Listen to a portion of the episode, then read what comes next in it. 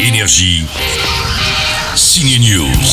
Le chanteur Ed Sheeran joue son propre rôle depuis mercredi dans la comédie romantique Yesterday. Et attention, Rocky se moque de lui. Rocky, c'est qui? Bah, C'est lui. Salut Monsieur Chiran, j'aime trop ce que vous faites, surtout quand vous rappez.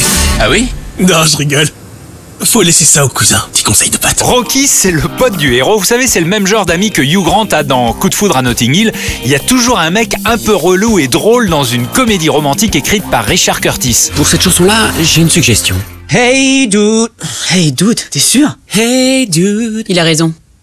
Les films Love Actually, 4 mariages et un enterrement, Coup de foudre à Notting Hill et maintenant Yesterday ont tous été écrits par Richard Curtis et ils ont toujours un marrant un peu lourd comme Spike ou Rocky. Ciné News a donc voulu savoir où Richard les trouvait. I see it in real life a lot. Je les trouve dans la vie de tous les jours, particulièrement quand je suis dans la région de Suffolk en Angleterre. Je trouve tous mes potes là-bas tellement bizarres. Je me demande comment je peux être ami avec des cinglés pareils.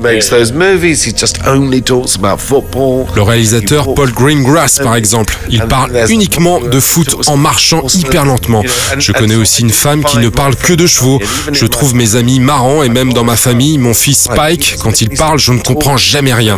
Mais faut regarder autour de vous, dès qu'il y a six personnes ou plus, il y a toujours une ou deux un peu bizarres. Odd ones, I think. When I find myself in times of trouble, Mother Mary comes to me, speaking. Oh, désolé.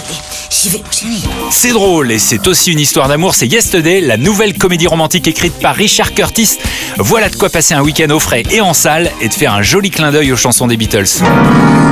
Punaise, c'est Let It Be Vous êtes les premières personnes sur Terre à entendre cette chanson Énergie.